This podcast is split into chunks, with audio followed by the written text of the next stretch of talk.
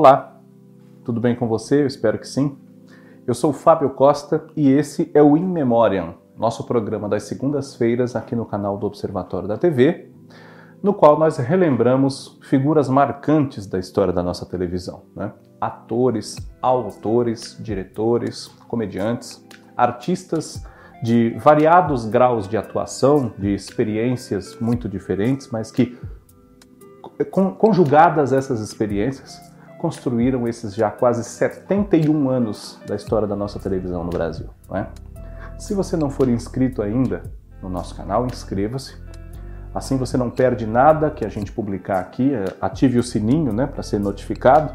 E aí, além dos programas que eu, Fábio, apresento, você também tem Kaká Novelas, Cadu Safner com o Olhar Latino, Por Trás da Tela com o Cristiano Blota né, e muito mais.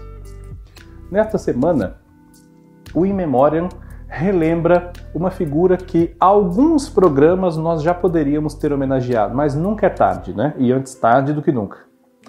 Antônio Carlos Bernardes Gomes. Falando assim, por esse nome de batismo completo dele, talvez muita gente não ligue o nome à pessoa.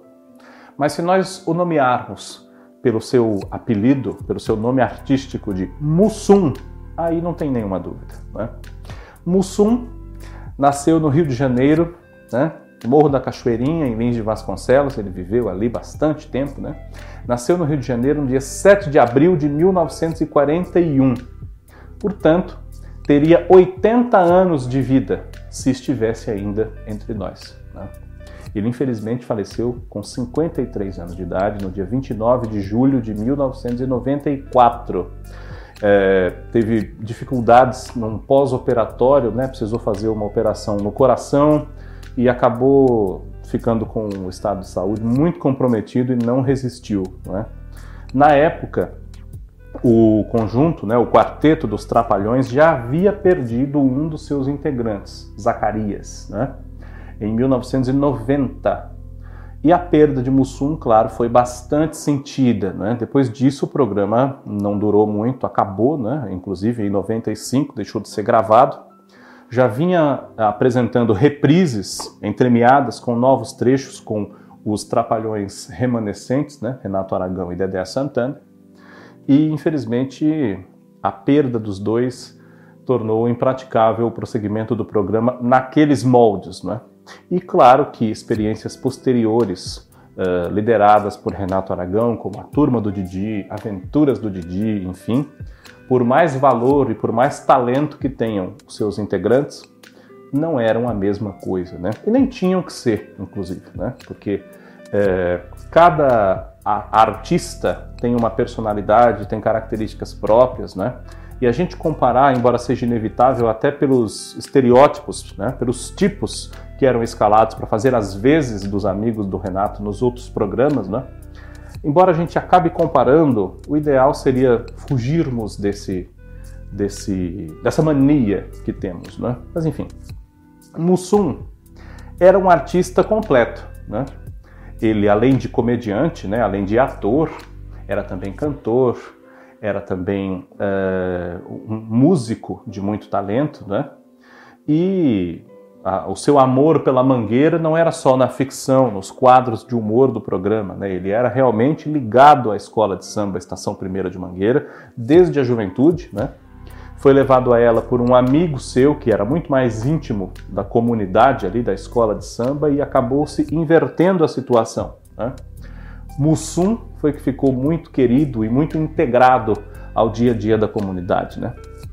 E é muito lembrado até hoje talvez menos do que ele merece, com essa conjunção de talentos. Né? Mussum é muito lembrado, claro, pela sua atuação no humor na nossa televisão e como músico, né? pelo seu trabalho nos originais do samba a partir dos anos 60 e é, num grupo que ele formou antes, né, chamado Os Sete Modernos do Samba. Mas é, quando, eu me, quando eu digo que ele é pouco lembrado, é nesse sentido de ser um artista que vai muito além de estereótipos do, entre aspas, o negão bebum, né? Como disse com muita propriedade a atriz Drica Moraes ao homenageá-lo num dos aniversários de morte do Mussum. Né? Ele era muito mais do que o Negão Bebum, apesar de ter ficado célebre, né, o seu apelido de Mé para a bebida alcoólica nos quadros do programa, e o seu tipo muito peculiar de dizer certas palavras terminadas em is, né? Mathematics, arithmetics, Cacildes, enfim, né? E uh, isso é curioso porque, pegando esse gancho da Mathematics, antes de integrar os Trapalhões de vez, o que ocorreu no começo dos anos 70, né? Mussum foi um dos alunos do professor Raimundo, né? Aprendendo ali noções de matemáticas e aritméticas com Chico Anísio no quadro do seu programa, que só nos anos 90 se tornaria um programa à parte. Né? O Sum, antes de se dedicar à carreira de humorista eh, em mais tempo do seu dia a dia do que a própria de músico, embora ele nunca tenha largado a música de vez, né? o Sum foi militar durante quase 10 anos, né? integrou os quadros da nossa aeronáutica, né? e era filho de Dona Malvina, Dona Malvina, como tantas, era uma mulher que criava seu filho sozinha, né? uma mulher negra, é, que trabalhava como empregada doméstica, né? e não sabia ler, tinha pouca instrução, né? e, como eu disse, como tantas outras mulheres, ela tinha essa, essa batalha diária né? de trabalhar como empregada doméstica numa casa de uma família relativamente bem de vida, digamos assim, na Zona Sul, e criar o seu filho, Antônio Carlos. Antônio Carlos, é, ao ter instrução, né, ao ter acesso a uma instrução que a própria mãe dele não havia conseguido ter, ensinou-a tudo quanto pôde do que ele aprendia na escola. Né? Então, ela deixou de ser analfabeta e aprendeu muitas outras coisas através desse filho, de quem ela cuidava com muito zelo, com muita severidade, mas também com muito amor e carinho. Né? e recebeu dele essa também generosidade, esse carinho, esse amor revertidos num grande agradecimento por tudo que ela havia feito por ele, ao transmitir a ela os ensinamentos que ela não pôde ter, mas que ele tinha. Né? E depois, uh, nesses quase 10 anos em que ele integrou os quadros da nossa aeronáutica, começou a ter um contato cada vez mais intenso com o fazer artístico e descobriu-se um talento do samba. Né? E a carreira musical acabou fazendo com que ele tivesse contato com figuras do universo da televisão. Né? Consta que numa das suas primeiras aparições num programa de televisão, o humorístico Bairro Feliz, que era um seriado da TV Globo, né? ele ganhou o apelido de Mussum. Né? Até, até ali ele era o Carlinhos, né? Uh, Carlinhos do Reco Reco e coisas assim por conta da sua atividade como sambista. E ele ganhou o apelido de Mussum é, de Grande Otelo, um outro ícone das nossas artes, né? tanto entre os artistas negros quanto entre os artistas de um modo geral. Tá? E Mussum foi um apelido que pegou. Né? É, Mussum é um ser invertebrado marítimo, salvo erro da minha parte, consegue se desvencilhar com desenvoltura e muita facilidade das mais diversas situações e, claro, dos predadores. Né? Mussum com cedilha. E o Mussum, embora grafado com cedilha na televisão por diversas vezes, em geral tem uma grafia diferenciada com dois S. Né? Na TV Record e depois na TV Globo, por mais de 20 anos, né, né juntando aí as trajetórias das duas emissoras, Mussum integrou o quarteto dos Trapalhões com Zacarias, Dedé e Didi com muito sucesso. Né? E apesar de hoje nós termos é, uma lembrança muito gostosa das nossas infâncias com os Trapalhões, né? mesmo que seja até mais em reprise do que inéditos, no meu caso e no caso da minha geração, a gente reflete se agora, aos 80 anos, ainda vivo, Mussum, atuante, seria alvo das mesmas piadas que hoje são enxergadas como racistas e como desagradáveis nos programas de humor. Talvez sim e talvez não, por conta de demandas sociais que nós acompanhamos. Né?